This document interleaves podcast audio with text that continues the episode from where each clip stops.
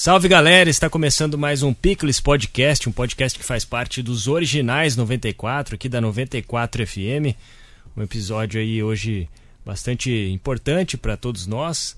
Vamos falar aí com uma convidada especial, mas antes queria dar um bem-vindo aí pro meu amigo Marcelo. E aí, tudo bem? Tudo bem? Hoje estamos sós aqui. Estamos a, em, dupla, em dupla. É, o, o nosso amigo Fernando BH está ausente hoje, teve um compromisso, mas estará de volta no próximo episódio.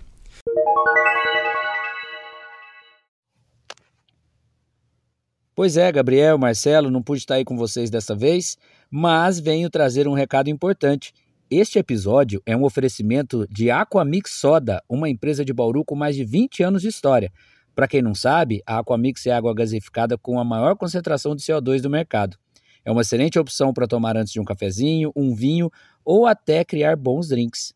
Siga Aquamixsoda oficial no Instagram. Também conosco oferecimento do Bauru Shopping. Com 32 anos de experiência, o Bauru Shopping está totalmente consolidado como referência em lazer e compras na região mais valorizada da cidade. Sua área de influência abrange mais de 40 cidades, com fluxo anual de mais de 9 milhões de consumidores. São 230 operações em funcionamento, sendo 11 lojas âncoras. O Bauru Shopping oferece a melhor experiência para quem busca produtos de qualidade e entretenimento. E como tem sempre uma novidade na programação, siga arroba Bauru Shopping Oficial no Instagram para ficar por dentro das atrações.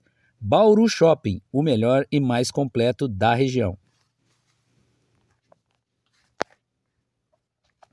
Sigam daí e bom episódio.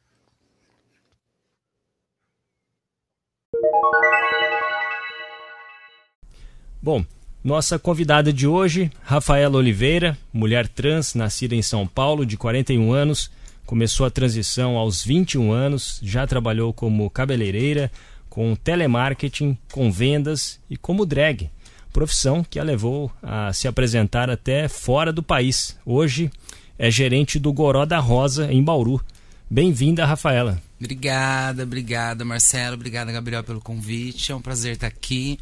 É, eu, eu estive aqui na 94 um tempinho atrás e foi uma porta aberta, assim, porque surgiram vários convites. Esse é o primeiro que realmente agora a gente está aqui concretizando, então obrigada mais uma vez pelo convite. Que legal. Bem-vinda novamente. Você participou do De Boa na 94, né, com Augusto foi, e Carol. Foi. A gente acompanhou, até de lá a gente agradece aí o a, a, parceria do Augusto, também da Carol, que passou o seu contato, que, que, bom, que, bom. que indicou aí você para a gente bater um papo também aqui no Picles.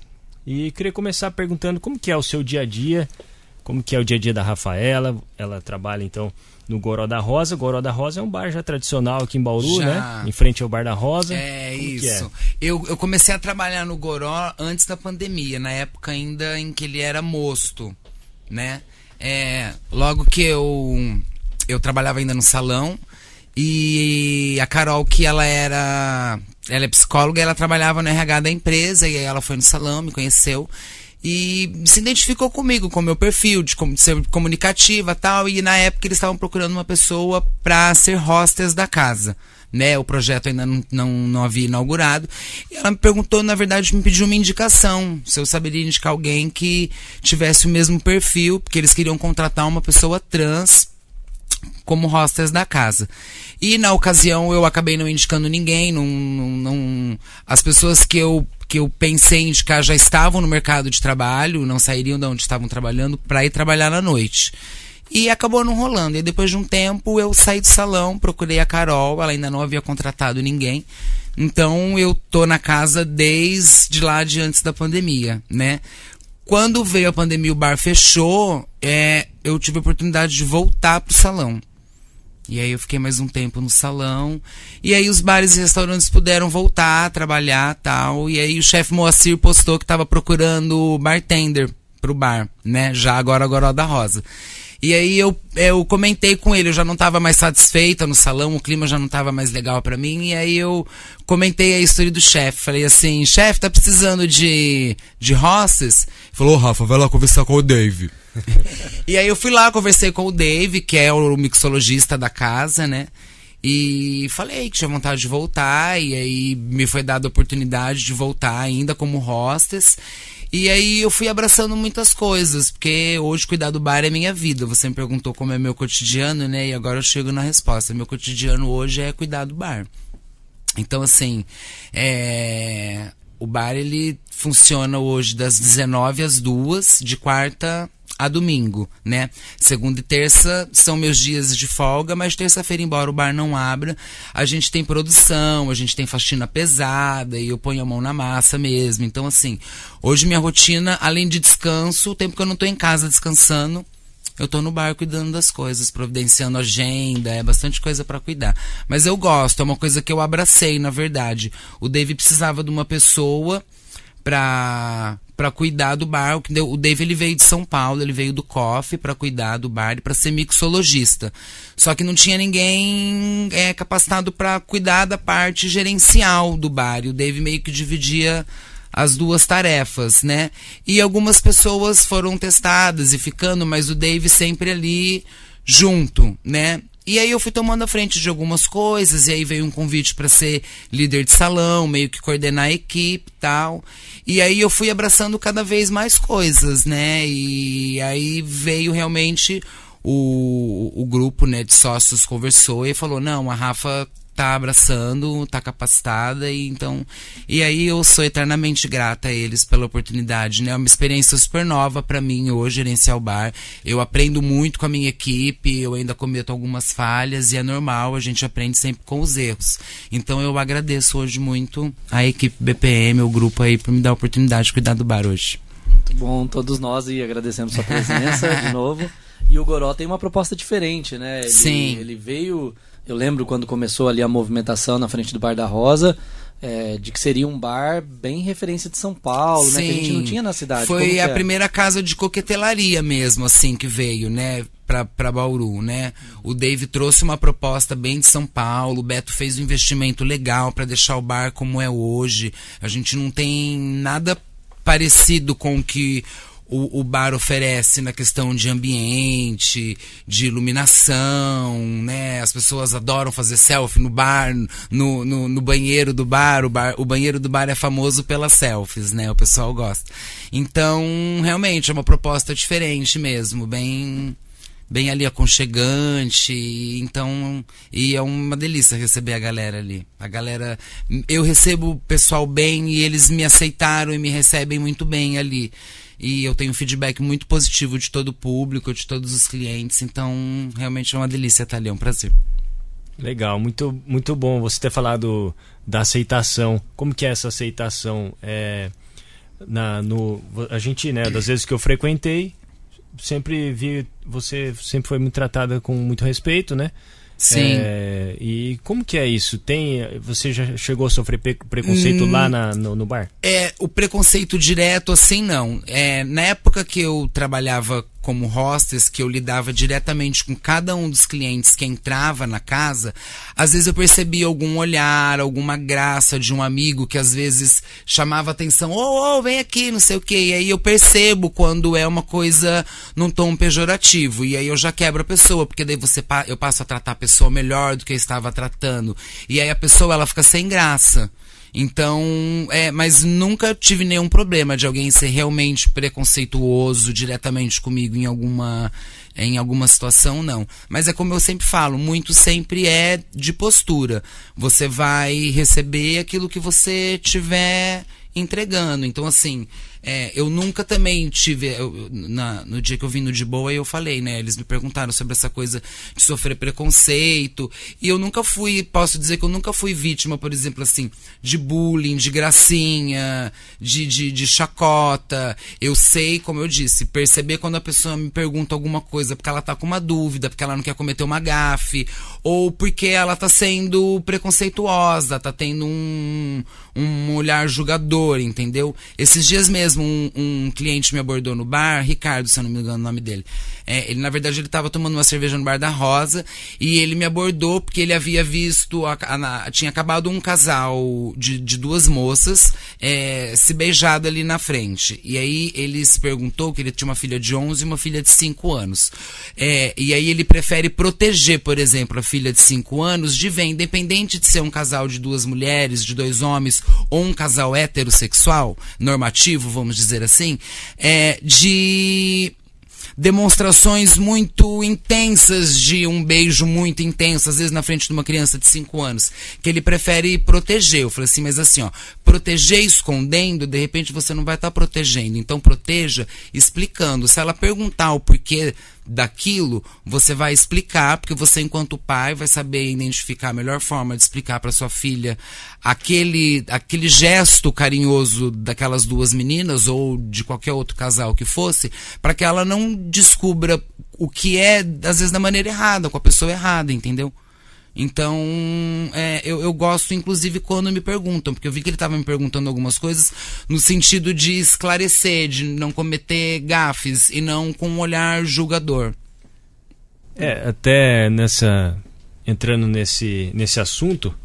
É, muitas vezes as pessoas têm esse medo, né, de a criança ser influenciada. Sim. É, como que você vê isso? Influencia? Não influencia? Não, eu acho que não influencia. Eu não eu não nunca me senti influenciada por nada assim. E não acho que influencia eu acho que o que você é você é e você vai se descobrir e vai partir de você se você vai querer viver essa verdade ou se você vai é, querer se esconder e não assumir quem você realmente é, o que você realmente é. Eu falo isso porque assim, ó, eu conheço, a gente ouve falar e eu conheço pessoas que são casadas e que vivem relacionamentos escondidos, porque não tiveram condições de assumir a, uma homossexualidade, por exemplo, e aí se casaram e hoje têm relações escondidas com outros homens, porque é. não tiveram condição ou coragem, ou enfim, não, não, não, não não, diz, não, não, não me diz respeito julgar o porquê que ele não ele, que ele teve os motivos dele. Mas é como eu sempre digo, eu prefiro ser a verdade, viver a verdade, porque você viver uma vida escondida, depois você pode ser uma pessoa frustrada. Entendeu? Você vai enganar outras pessoas, vai envolver outras pessoas numa coisa que é sua. É porque geralmente o discurso conservador fala que a, a inocência das crianças está ameaçada quando vê uma, uma situação. Sim. Né?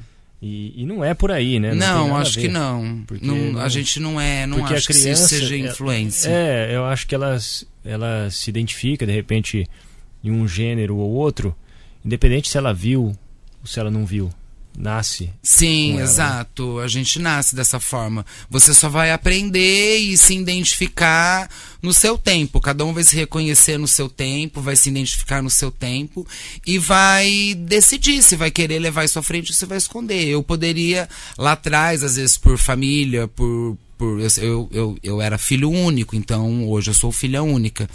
Mas eu poderia ter escolhido, em respeito ao meu pai, que sempre teve dificuldade em lidar com isso, é, não fazer minha transição, seguir a minha vida. Mas e hoje? Eu ia ser uma pessoa 100% feliz? Eu não ia estar frustrada? Hoje meu pai já é falecido. E como que eu ia lidar com as minhas frustrações, hoje aos 41 anos, é, de ter tido vontade de ser Rafaela e ainda ter vivido como Rafael, entendeu? E, e aí vai gente... caber a cada um. Então, assim, ninguém me influenciou a nada. Eu fui me aprendendo a me conhecer e achei que devia deixar isso aflorar e deixar isso vir, independente de qualquer coisa. Mas entendo e respeito quem às vezes se reconhece, identifica e chega num ponto onde tem os seus motivos e não quer seguir adiante. E o seu nome de batismo é Rafael? É Rafael. E aí, que momento que você tomou a decisão da transição? Eu sempre, eu, eu cresci ouvindo a pergunta: você é menino ou menina? Sempre que eu entrava num grupo novo de, de, de crianças, é, eu ia fazer um curso e aí começava um. um estava é, inserida num novo grupo, é, partia essa dúvida. Então, sempre foi uma coisa muito natural minha, essa coisa de ser. Tava com roupas de menino, mas parecia menina. Então eu, eu, eu cresci entendendo que eu era era um menino diferente, né, dos demais. E aí aos poucos, né, e aí só quando eu comecei a fazer drag com 17 anos, é, eu não podia nem entrar na boate. Olha, se a Tina tá ouvindo isso, ela vai ficar doida comigo, que vão saber que ela me deixava fazer show, eu era de menor foi, ainda. Enfim, e, e aí eu tive contato com o meu lado feminino. A drag me fez ter contato com o meu lado feminino. E isso foi fazendo eu entender que eu gostava mais de me ver naquele formato do que no outro. É, e aí vem a coisa de você querer se hormonizar, e aí na época a gente não tinha acesso, como hoje, tem até ambulatório direcionado às trans. Em São Paulo tem um ambulatório específico para as trans, né? Na época não tinha isso, não tinha como eu, tipo, passar por um endócrino e falar que eu queria fazer uma transição. Não, a gente ouvia de uma amiga, de outra, que tomava tal anticoncepcional e dava peitinho e isso e aquilo.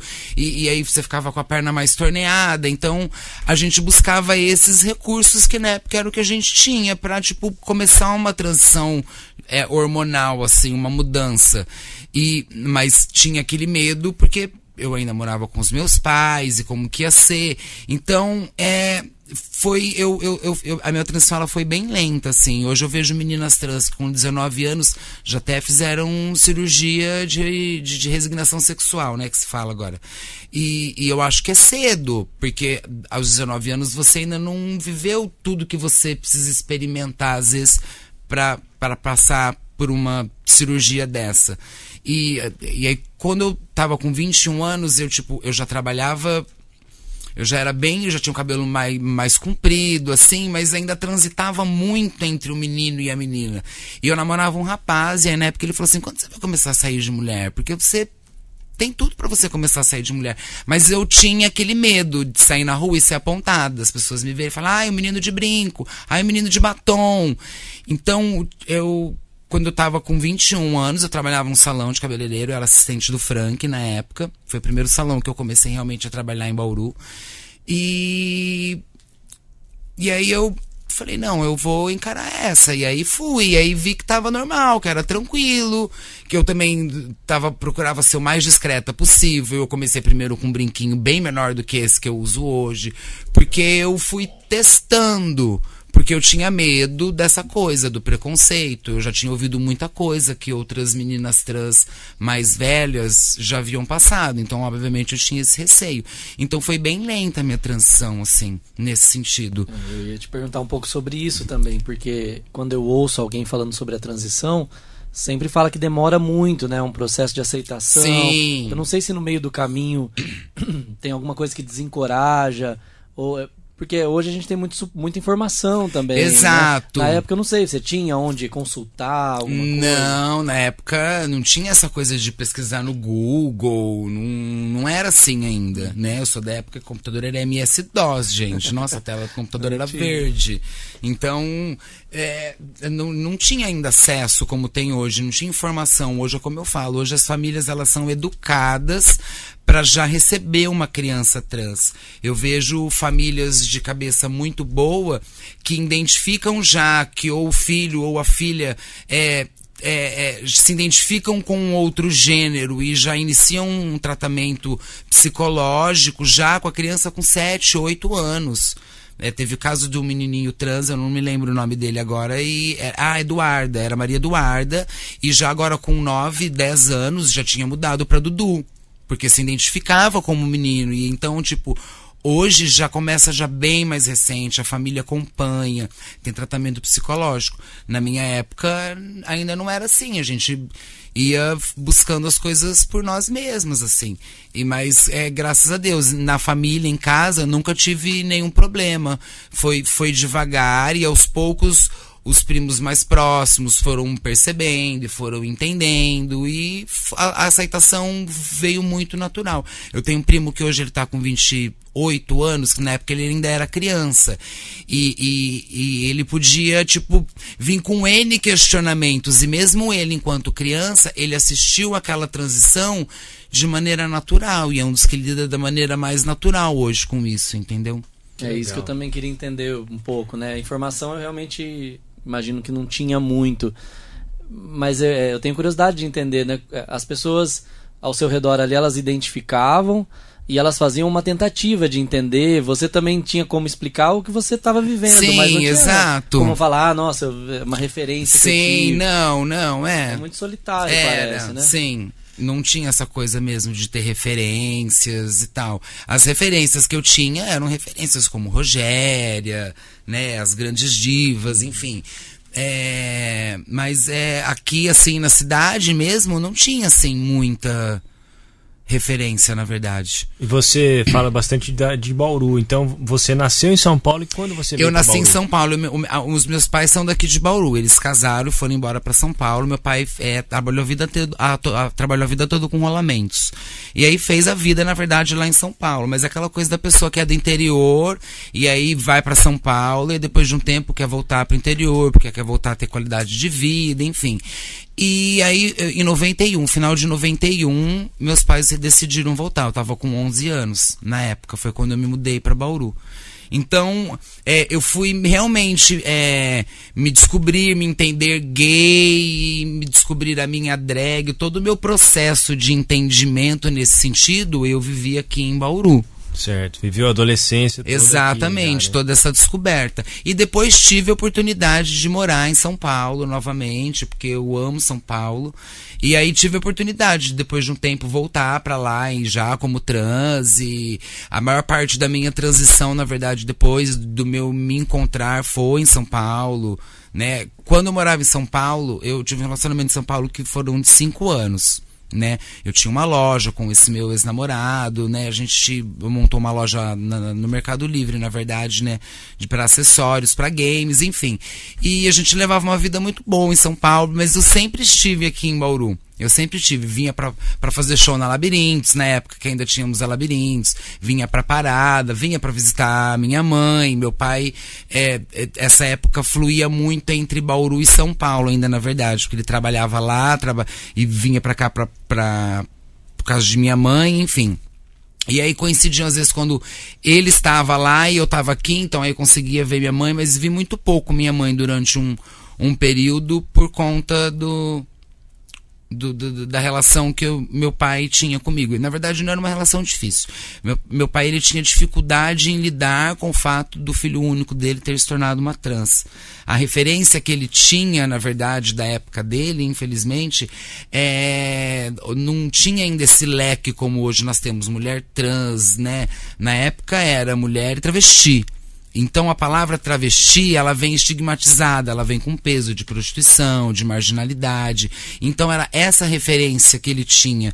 Então o medo dele era que a criança que ele criou dentro de uma redoma de vidro se tornasse a referência que ele tinha, né? Então, durante uns 10 anos eu não convivi com ele, na verdade, só porque ele não queria me ver na figura feminina.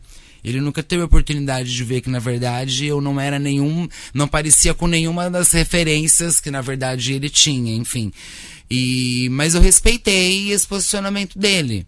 Né? Porque eu sei que, na verdade, nunca faltou preocupação, nunca faltou carinho, amor. Ele sempre eh, demonstrou isso de outras formas. Era questão só realmente de não querer ver a, a- a- a- algo semelhante à referência que ele tinha. Já sua mãe encarava de outra forma. Já, mas pra ela também era difícil, ela se via num fogo cruzado, porque ela sabia como meu pai pensava a respeito, né? Então pra ela era complicado, ela tava sempre entre nós dois ali, mas ela sempre mais maleável, sempre lidando com isso de uma forma mais tranquila. É engraçado que muita gente acha que sempre pra mãe é mais fácil, e eu conheço casos onde a mãe é muito mais difícil nesse sentido do que o pai. Caramba. Tem uma curiosidade, assim. Você, você viveu uma época que eu ouço falar muito, que é essa época da Tina, né? da- das Sim. primeiras casas aqui em Bauru. É, queria saber um pouco como era, como que era o público. É, foi a primeira casa que existiu aqui em Bauru? Não, acho que a Tina ainda não foi a primeira. Eu não sei se foi a Tina, que a gente fala Tina, mas na verdade chamava Como Somos. Mas é, eu acho que antes teve a Alequim, se eu não me engano. Era uma época que eu não saía. Quando eu comecei a sair, em meados de 97, é, era na Tina que eu ia. Era na Antônio Alves. Era uma casa, assim, não era nada com o que hoje a gente tem de referência de balada. Era uma casa alugada e improvisada para funcionar uma balada ali. Antônio Alves, Antônio Alves, ali na frente de onde é aquele mausoléu daquele shopping que nunca fica pronto, na quadra 17 ali. Aquela Aquela construção abandonada Sim. pro resto da vida. E ali onde casa, é então. aquele laboratório de, de exames ali. Ah. Ali depois eles compraram tudo ali. Aí era ali, era uma casa ali. E ali era a Tina, que era como somos. E Foi a primeira vez, semana. abria de fim de semana. Sexta, sábado e de domingo tinha o churrasquinho da Tina. que aí a, a. Tina abria mais cedo o bar. Tina era proprietária. Era proprietária, Cristi- Maria Cristina Raga, japonesa. Beijo, Tina! é, é, de domingo tinha um churrasquinho da Tina. Então, de, é, de, de sexta e sábado funcionava a balada, né? E aí tinha o DJ da época, meu irmão, DJ João Paulo Muniz, também estava começando na época. Hoje é um grande nome, trabalhou em excelentes casas, também já viajou para fora, enfim. E na época tava todo mundo começando ali junto, né? O João já tava um pouco mais tempo que eu ali como DJ, já tocando. E aí eu comecei a fazer teatro nessa época. E aí eu era da Companhia Sagrada Arte de Teatro, nosso diretor era o Reinaldo Fusco. E o Reinaldo se montava, e a drag dele era Maristela Matarazzo. E aí veio o convite pra ir um dia com ele na boate, que ele ia se montar, ia fazer show. E eu falei, nossa, né? E aí fui assistir o, o Reinaldo, fomos pro teatro, que o, o, Reinaldo ia se montar, e ele se maquiou no teatro. E aí eu vi o Reinaldo se transformando na Maristela. E, nossa, meu olho brilhava assistindo aquilo, né? Porque eu falei, meu Deus, isso é possível mesmo. Eu só tinha referência de ver isso em Priscila, Rainha do Deserto. Que era o que eu tinha assistido, que era quando eu conheci drag. E aí eu fui com a Maristela Matarazzo, primeira vez que eu ia numa balada, assim, numa boate. Aí eu fui e tal. Aí eu já vi um homem beijando um outro homem. Eu falei, meu Deus, eu- onde eu tô? E aí eu, eu fui descobrindo que sim, que aquilo existia, que aquilo era possível. E aí foi quando abriu assim o meu olhar. Nossa, e aí de lá, eu- não frequentei nem dois meses de boate, eu já queria ser drag. E aí eu já queria fazer show. E foi onde realmente tudo começou. Foi nessa época de Tina mesmo. E aí você começou a, a se montar. A me montar tá? de drag, é. Meu primeiro nome de drag era Mary Crazy. Porque eu queria um, um, um nome diferente. E aí a Maristela falou assim: coloca. É. Maria Primeiro. Maria Primeira. Aí, mas eu não queria um nome, eu- que a gente tem mania de americanizar as coisas, né? Aí eu pensei, eu falei assim, Maria Primeira era Maria Louca, né? Mãe de Dom Pedro. Falei assim, vou colocar Mary Crazy. E ficou. E ficou Mary Crazy durante um tempo tal, e aí vieram muitas casas depois da Tina. Teve, tinha o Camarim, tinha, teve The Place, teve Aloha, e aí veio Abuso. Na época da Abuso, o Du, que era o dono da boate, veio com uma outra proposta.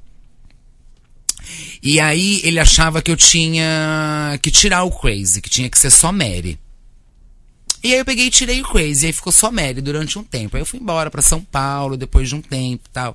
E aí tava morando em São Paulo, e aí sempre, sempre que morei aqui em Bauru, fiz show aqui na região. E quando fui pra São Paulo, não foi diferente.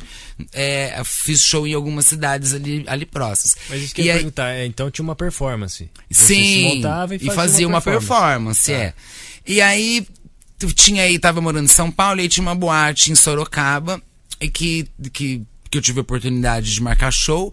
E aí o dono da boate falou assim: como que é o nome? Eu falei assim: é Mary. Mas é só Mary? Ai, tem que ter um sobrenome, não sei o quê. Eu falei, ai, novamente esse dilema agora de nome, sobrenome, nome, sobrenome.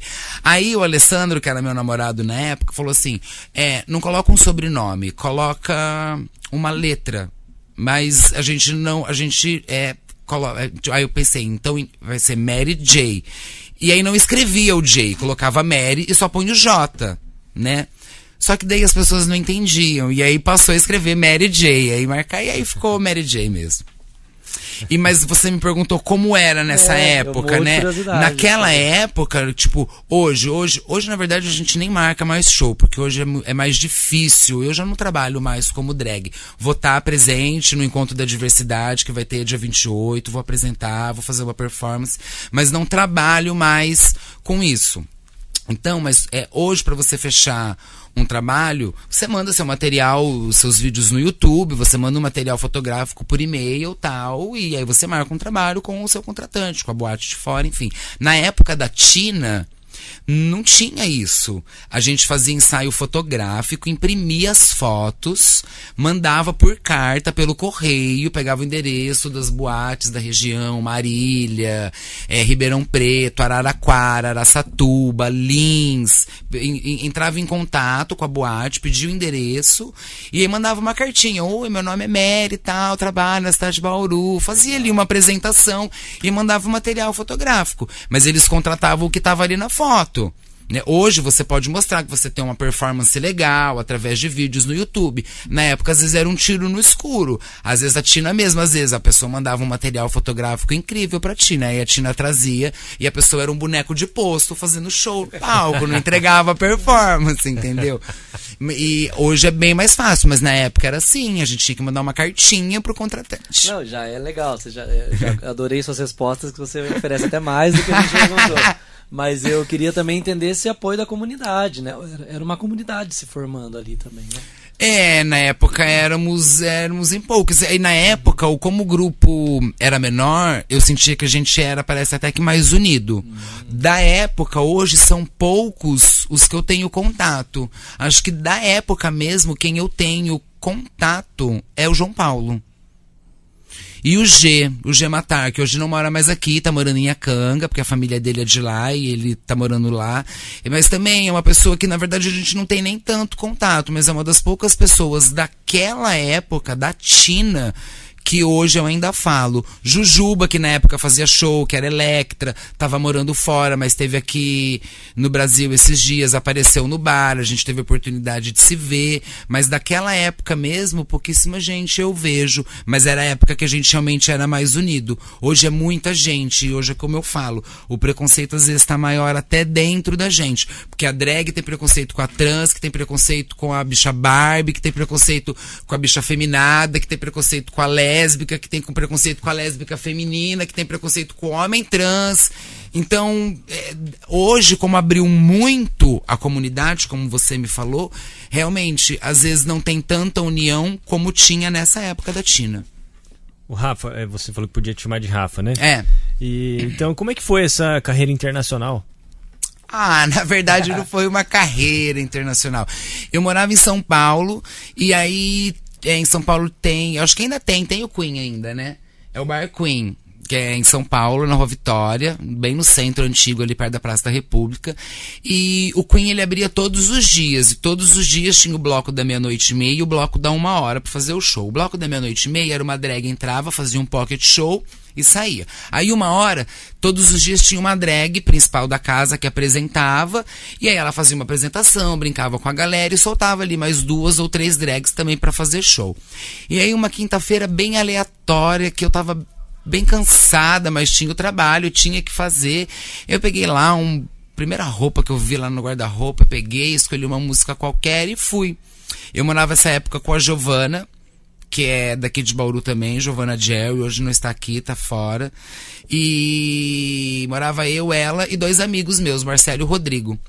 E, e eles acompanhavam a gente, sempre que eu ou ela tinha show, e a gente foi pro bar e tal. E como o meu show era o pocket da meia-noite e meia, a gente ficou depois no bar pra assistir o show da uma hora.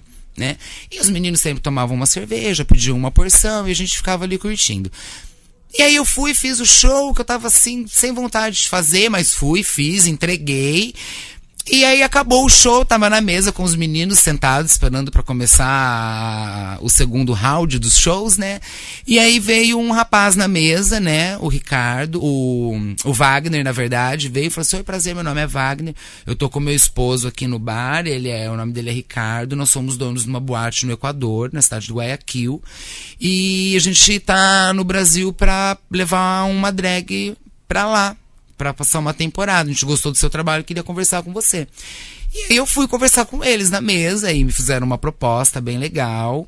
E aí eu tinha outras drags conhecidas na época que já tinham ido, a Verônica, Jimmy Kier, Labelle, Aranha. Então já ti, eu já tinha uma referência de pessoas que já tinham ido trabalhar nessa boate. Então sabia que era uma coisa legal, que não era nenhum golpe, enfim. E aí foi quando eu fui a primeira vez. E aí eu fui e aí eu fiz uma temporada de seis semanas lá. Então, assim, a gente, eles contrataram com um cachê fixo, né? Na época eles me pagaram 1.500 dólares.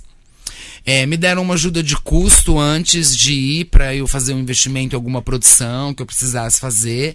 É, é, passagem aérea, ida e volta, mais hospedagem, alimentação lá. Então valia muito a pena. Ótimo. E aí eu trabalhava assim, é, toda quinta-feira a gente ia em alguma porta de universidade, algum é, lugar onde tinham os bares da, da cidade e eu tinha que ir montada para fazer divulgação, panfletada, boate.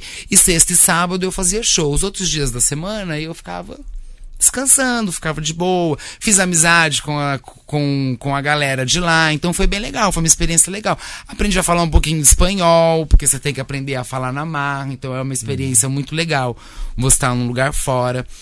E aí fiz essas seis semanas de trabalho, foi muito legal. Essa primeira vez que eu fui, eu tive a oportunidade de acompanhar o Halloween deles. E o Halloween lá é igual nos Estados Unidos. As crianças saem para pedir doce na rua, então eu achei o máximo, porque eu tive a oportunidade de conviver com algo de uma cultura que eu só até então tinha visto em filme na televisão. E eu achei muito fofo as crianças pedindo doce na rua, sabe? Fantasiadinha. E lá o Halloween tem essa temática, não tem só coisa do, do, do de monstro e tal. É uma festa fantasia e a boate faz uma, uma festa grande, dão prêmios grandes, assim, dinheiro para melhor fantasia. Então eles levam muito a sério, isso foi bem legal. E é a segunda vez que eu fui, foi uma temporada menor, foram só quatro semanas. E aí eu peguei o carnaval deles lá, era época de carnaval. E o carnaval lá você não pode sair na rua. Por quê? Porque eles jogam água em você.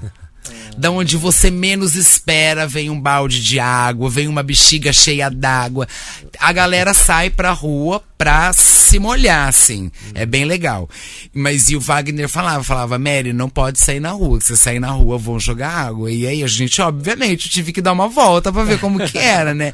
E é muito legal, porque a galera fica escondida, você não sabe de onde vem a água. É muito legal. Legal, não sabia disso não. Então, pra mim é uma novidade também, porque é Bom, eu não, não conheço o mundo, mas uh, o, eu entendo que o, a montada, né? Quando você se monta de drag, né? A gente fala monta porque é o Sim. Termo, né?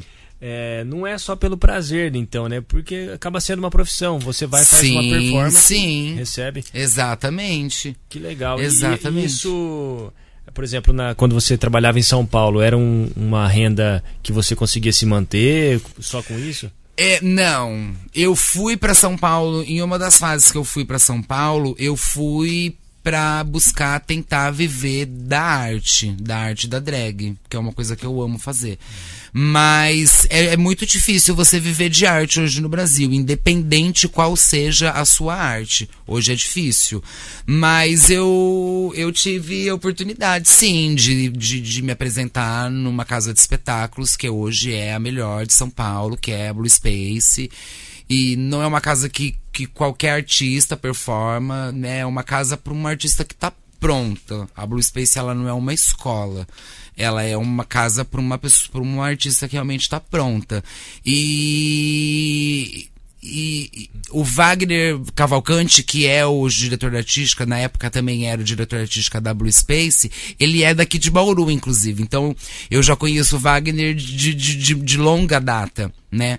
E, e, sempre falei pro Wagner, ah, Wagner queria fazer Blue, queria fazer Blue tal, e, e demorou um cadinho ali, mas consegui ali meu espaçozinho ali na Blue durante o tempo que tive em São Paulo, então foi muito bom. Mas é, nunca consegui viver da arte de drag. Mas posso dizer que sim, que hoje uma das casas que melhor pagam um trabalho artístico é a Blue Space.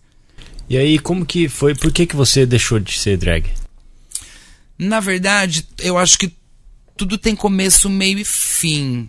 E eu acho que profissionalmente chegou um ponto onde eu achei melhor encerrar o ciclo da drag na minha vida. Financeiramente, na ocasião, ele não estava me sendo vantajoso. Não é vantajoso. É difícil falar sobre isso. Mas é, eu não sentia meu trabalho valorizado naquele momento. Então eu achei que entre eu continuar um trabalho que eu estava entregando, mas que eu não via uma valorização adequada, então eu achava que tava, naquele momento era o ponto de eu, de eu encerrar. E aí eu encerrei.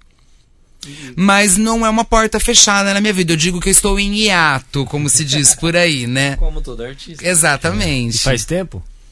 Faz já uns três anos. Uns três anos? Eu acho que faz por aí, uns três anos Bastante, que eu tô. Tem que voltar. É, é, eu vou me apresentar na parada. dia Ah, 28 então. de agosto, gente. O podcast vai ao ar antes. Estaremos lá, então, pra ver. E eu queria saber um pouco como a arte entrou na sua vida. É de família? Você já. Você falou que fez circo, teatro. Foi. Ai, é, eu tenho essa coisa artística desde criança. Quando eu, eu vinha, quando eu morava em São Paulo ainda, eu vinha pra Bauru, pra, pra, porque minha família é toda daqui, então, tipo, eu vinha todas as férias de julho, todas as férias de dezembro, eu tava em Bauru, na casa minha tia e dos meus primos. E aí, quando eu vinha pra cá, eu inventava teatrinho de fim de ano com meus primos, eu tocava piano, tocava teclado. Então, meus primos cantam na igreja, meus primos são adventistas do sétimo dia. E eles cantam na igreja, até hoje eles cantam. E, e na época, eu fazia eles cantar a música do coral comigo, porque a gente, eu estudei no colégio adventista aqui em Bauru, então eu fazia parte do coral, e aí eu sabia tocar as músicas do coral, e aí no final do ano em casa eu fazia meus primos cantar música do coral comigo, eles faziam tudo de cara feia, fechada, mas faziam. Então eu sempre tive isso. Quando eu era criança, 7, 8 anos, eu adorava mágica. Meu pai me levava na Liberdade, na Liberdade tinha os lugares que vendiam os truques de mágica. Né? Então você escolhia o truque de mágica que você queria comprar, o vendedor entrava numa cabine com você, ensinava você a fazer a mágica e você ia embora. E aí eu lembro que daí quando acontecia de algum primo, alguma prima minha minha daqui de Bauru ir me visitar em São Paulo, aí eu queria fazer show de mágica. Aí eu apresentava as mágicas pros meus primos. Então eu sempre tive isso, desde criança. No palco. Já, sempre. Eu sou leonina, né, gente? Então eu sou o puro sol, né? E, e aí, então foi. Isso é nato, é desde criança, assim. Aí vim pra Bauru, quis fazer teatro. E aí apresentei várias peças de teatro aqui na cidade. E aí comecei a fazer drag. E aí a drag me fez contato com. ter contato com dança, porque daí eu queria fazer show com coreografia, com balé. E aí o circo, na verdade, veio porque eu, eu tava buscando alguma atividade física na época pra fazer. E, e eu conheci uma galera que fazia circo e eu achava muito legal aquele negócio de tecido, você se pendurar nos panos. Eu falava, ah, quero fazer circo. E aí eu fiz uns seis meses de circo na casa do circo. E foi muito com a Tati, é, a Tati, a Tati é Legal. incrível. E, e foi uma experiência incrível. Agora eu tô na onda de fazer polidense, porque eu vejo a Karina fazer polidense. Karina era minha professora de, de tecido no circo. E aí ela vai no bar, eu falo, ai Karina, eu vejo você com as fotos no polidense, dá uma vontade de fazer. Ela, vamos fazer, Rafa. E eu preciso, é uma coisa assim minha. Eu sempre me identifico com alguma coisa e aí eu vou e eu quero fazer. Agora, hoje a gente vive num governo conservador, né? E, e isso influencia muito na sociedade. Você vê essa dificuldade latente, assim, no seu dia a dia? É difícil ser trans no governo atual? Eu não sei se é porque eu não me ligo muito nessa coisa de política. É, uma- é um assunto que eu sou, tô sempre meio assim alheia. Eu não me interesso, porque como não gosto muito, acabo não me interessando muito. Então talvez por isso, talvez eu não tenha nenhum reflexo negativo nesse sentido. Mas é, eu acompanho, eu vejo muita coisa, assim, de, de, de coisas que você vê em festa, de trans que estão com namorado e que são agredidas, que viu um caso lá em Franca, horrível. É, e sim, acho que faltam políticas às vezes para proteger, porque como que você tá num evento desse, né, de uma grandiosidade, e não tem ninguém que que vai intervir numa briga dessa. As pessoas filmam e postam em rede social. Então, assim, eu diretamente, graças a Deus, eu não sinto nada. Talvez até por como não me interesso muito, acabo estando alheia. Mas eu vejo que sim, que acontece. E é muito falta disso, de ter políticos e de ter pessoas que não sejam de mente conservadora e que vão cuidar da nação e do geral e não vão deixar de cuidar de uns ou de outros porque ele concorda ou não, enfim. Então acho que sim, que são tempos difíceis. É, e, mas é uma violência que acho que sempre ocorreu também, né? Sim, é. Não é isso não é hoje, é porque né? é governo de fulano, de ciclano. É, é, essas situações assim, elas são veladas, elas acontecem, independente, porque é, o preconceito está na cabeça de cada um. E não acho que alguém vai influenciar. Obviamente, quem está no poder vai ter oportunidade de exaltar a opinião dele. Mas aquele que pensa diferente, não acho que vai ser influenciado. Então, sim, é uma coisa que existe sempre. Não é porque é um ou outro que governa. É, e quando... também não estou querendo defender ninguém também. Mas é. Mas pode também, se quiser. É, é, é livre aberto. aqui. O, e eu queria também entender um pouco sobre o lance da empregabilidade, né? É, você, quando você falou da parte de né, faltam políticos, faltam políticas também de, de proteção, mas também faltam de inclusão, né? É, e as pessoas falam que às vezes é muito difícil uma pessoa trans conseguir o mesmo emprego que uma outra conseguiria. É, e eu não sei se você concorda com isso, se faz sentido. Eu vejo que tem muitos lugares que, quando eu acompanho a área de educação, então cursos de capacitação, cursos profissionalizantes, tem sempre alguém estimulando, falar, tem cota para pessoa trans. Você entende que isso é importante, faz diferença? Eu acho que assim, que é como eu falei há, há um pouco atrás, é tudo é da questão, acho que de postura essa coisa de dar oportunidade para uma ou não dar para outra. Eu, eu vejo que hoje, não são todas, mas eu vejo hoje muita empresa que busca por, por, por, por, funcionários trans pela questão da inclusão e eu acho muito legal. E mas também às vezes precisa ver como que está sendo a procura né? O interesse. É... enfim é eu, eu, eu não vejo. Eu, eu acho que está que tá tranquilo. Tipo, eu vejo muito as empresas hoje realmente buscando e, como você falou, é, dando até cotas, enfim. É, eu acho legal, eu acho que, que tem que fazer a inclusão. Eu tem acho que sim, então. tem, tem melhorado, eu vejo. Legal. É que por muito tempo a trans era forçada a ir para prostituição, sim. porque não tinha um, um espaço profissional. Sim, né? sim. É, é, hoje... é como eu falo que as coisas vão evoluindo, tudo vai da referência, né? Hoje as pessoas têm uma cabeça mais aberta, dão mais oportunidade. Né? É, houve uma época onde as referências que se tinham, né, em, em relação ao comportamento, à postura, eram diferentes. Então, é, eu acho que tudo vai muito também da época. Na época não se tinha muita informação. Então, o que começou a surgir de novo, que às vezes era um pouco diferente do que já tinha, não teve, às vezes, ainda oportunidade, porque as pessoas ainda estavam com o pé atrás. Hoje, graças né, a muitas mudanças, já está um pouco mais fácil. Mas eu acredito que ainda sim devam ter lugares onde ainda haja preconceito, não vou descartar não, porque acredito que sim, que tenham. Mas no geral eu acho que melhorou bastante e tem melhorado. Quais foram as perguntas mais indiscretas que você já ouviu, já recebeu? Ai, tem bastante. Ah, é porque assim, dependendo do que você, da forma com qual você me pergunta, às vezes eu não, nem vou achar que a pergunta é, é indiscreta. Mas, tipo, no sentido da pessoa ser às vezes julgador e tal, é. Tem pessoa que é curiosa a ponto de ser invasiva e perguntar se, você já fez cirurgia ou não. Isso é uma coisa invasiva. É, tem, tem muita trans que não se importa em falar sobre isso. Tem muitas que se importam. Então, não é a pergunta que você vai fazer para qualquer uma. Eu não me importo com nenhum tipo de pergunta. Eu gosto de esclarecer, eu gosto de falar sobre, é, sobre todos os assuntos, sobre a questão de identidade de gênero, sobre sexualidade, porque a gente aprende e se descobre muito nesse sentido a cada dia.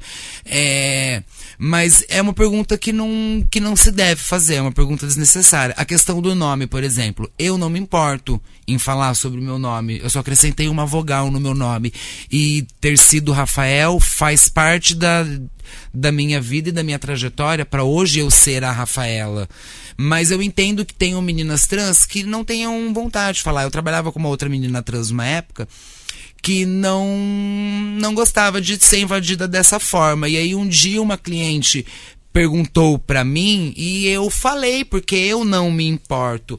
Só que eu não vi que a que o fato de eu responder abria para ela o precedente de perguntar para minha amiga. E a minha amiga não se sentia à vontade da mesma forma. Então eu parei para ver que às vezes, é, em determinada situação, é melhor eu não falar daquilo que eu já estou desconstruída, porque a minha colega pode, não é nem questão de estar ou não desconstruída, pode não só se sentir à vontade e eu vou dar abertura para a pessoa perguntar o mesmo para ela entendeu?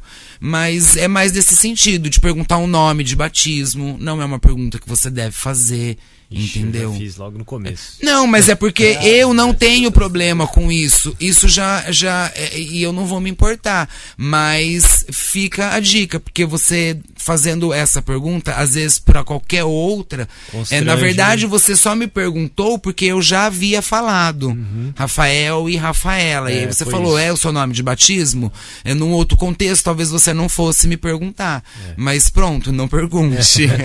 É, encontrei a oportunidade certa no, no, início do ano teve o Big Brother, né? E muito se falou sobre chamar ela, ele. Sim. Aí algumas pessoas na casa confundiram e falaram ele. Então, querendo ou não, essas situações também trazem reflexão para a sociedade. Sim, né? uma coisa tão e é, simples. E é o que eu falo, é são situações e situações. Eu trabalhava, em, eu trabalhava em São Paulo num salão nos Jardins, na Alameda Itu, e tinha uma, uma cliente do salão que ela ia toda sexta-feira fazer as unhas, Dona Leda. Nunca vou me esquecer dela.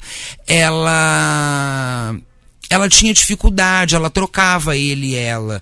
E, mas eu entendia que era por uma questão que não era negativa. Ela já era uma senhora de muita idade, ela era muito esclarecida. Mas era uma coisa que não era da época dela.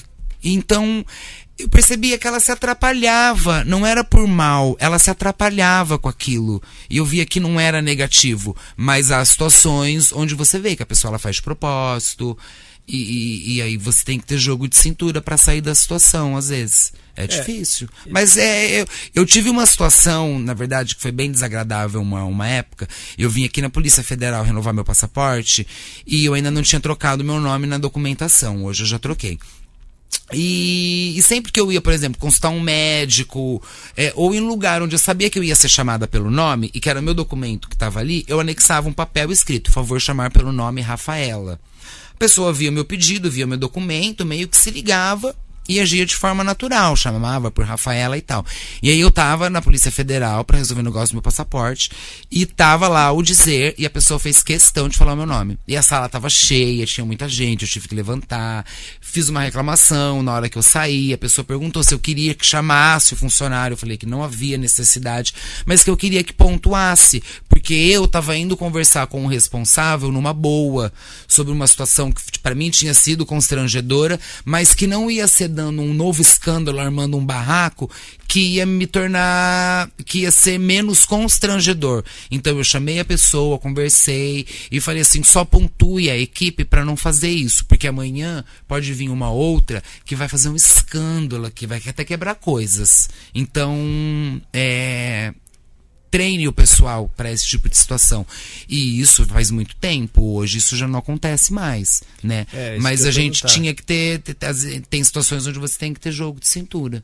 É, isso que eu ia perguntar, a questão do nome social, né? Muitas vezes há locais que não respeitam. Sim. Então você acabou de dar um exemplo que. Esses dias mesmo, uma, uma conhecida minha cliente do bar, a Mariellen, ela é professora.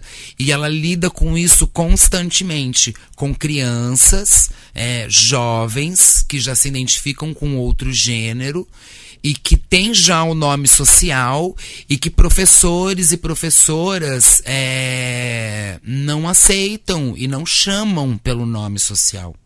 E que ela falou, Rafa, eu queria até levar você lá para conversar às vezes, porque precisa explicar da importância. Eu falo, gente, eu tenho que tomar cuidado, porque eu posso dar na cara de uma professora dessa. ela vem teimar comigo que ela tá olhando uma criança que não tem nada a ver com um menino ou com uma menina. Que não quer ser e ela chamada É, não quer, gente, não se identifica. E ela querer teimar com a personalidade do outro.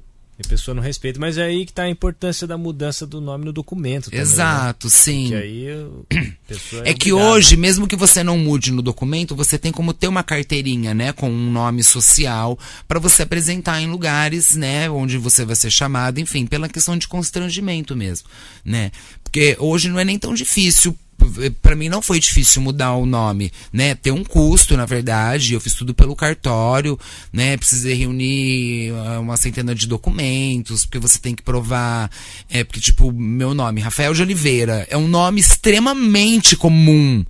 Então você tem que provar que, que você é a que, tem que você tem homônimos. Então é uma burocracia. Você tem que reunir ali uma documentaçãozinha legal. Mas vale muito a pena, gente.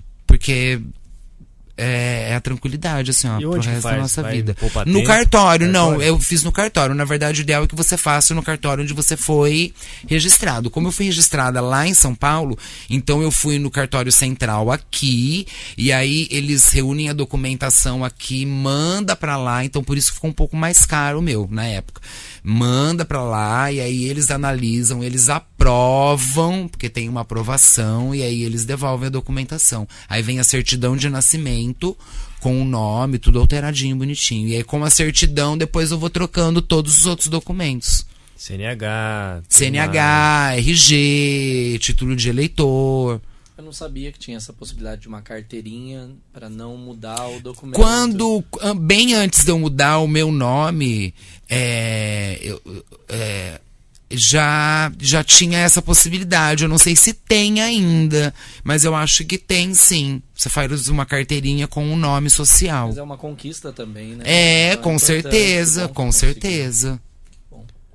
Eu vejo que você, Rafa, é tem uma visão sempre muito positiva pela nossa conversa Tenho. aqui. É, várias questões que nós colocamos é, que costumam ocorrer com as pessoas trans. Você sempre tem uma visão positiva de que aconteceu uma vez, mas não acontece mais. Você adotou essa postura?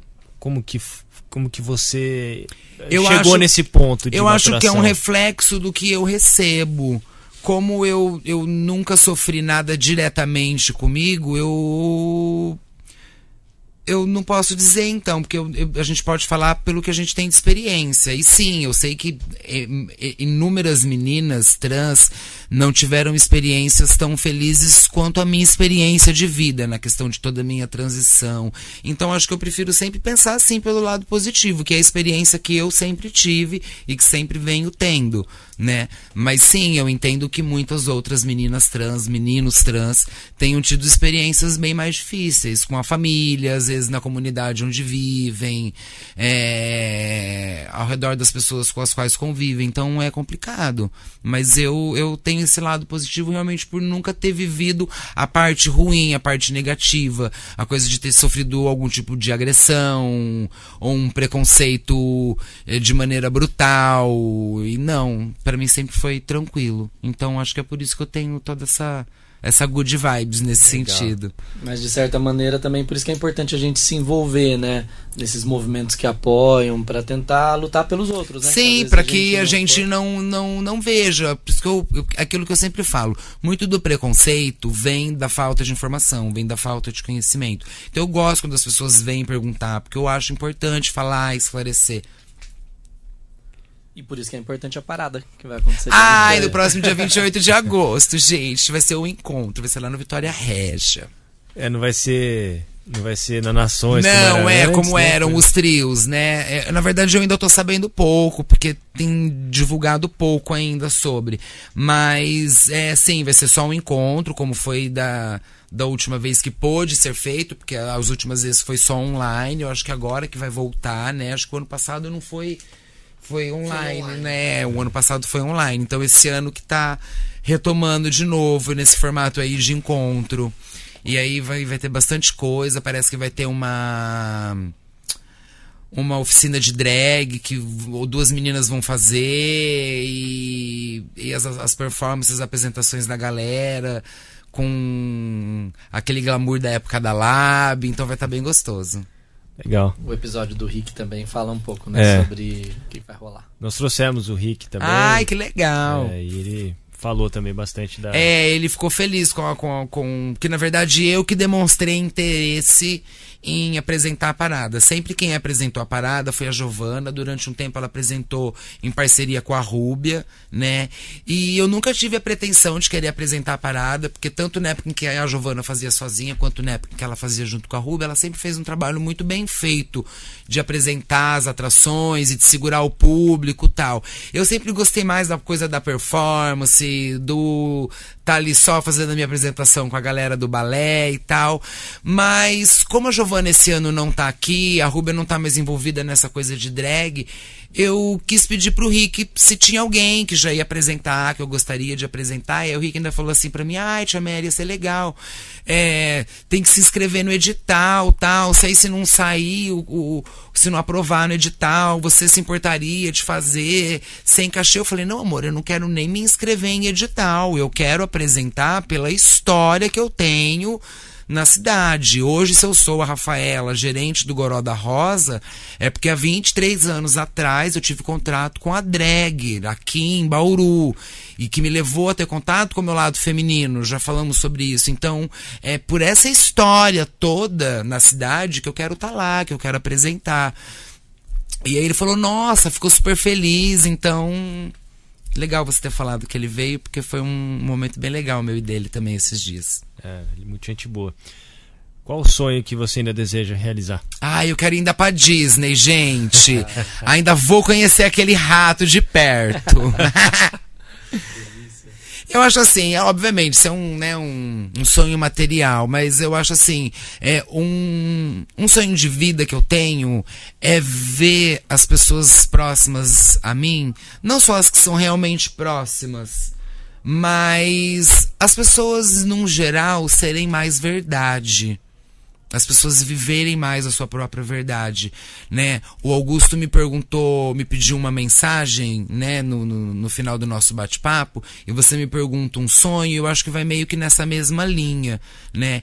Um, sonho, um, um algo que eu espero, assim, pra vida, é, que as pessoas possam ser mais verdade, possam ser mais elas mesmas. É, eu entendo que é muito difícil às vezes, é, dependendo da sua condição, enfim. Mas busque sempre ser sua verdade, porque no final é o que vai mais valer a pena. Então era isso que eu queria ver, assim que seria um sonho de vida, ver as pessoas podendo ser elas mesmas. Eu sei que às vezes está além da vontade, tem outras coisas que influenciam. Então acho que seria realmente um sonho eu, eu, eu poder ver as pessoas realmente sendo quem elas querem e, e vieram para ser.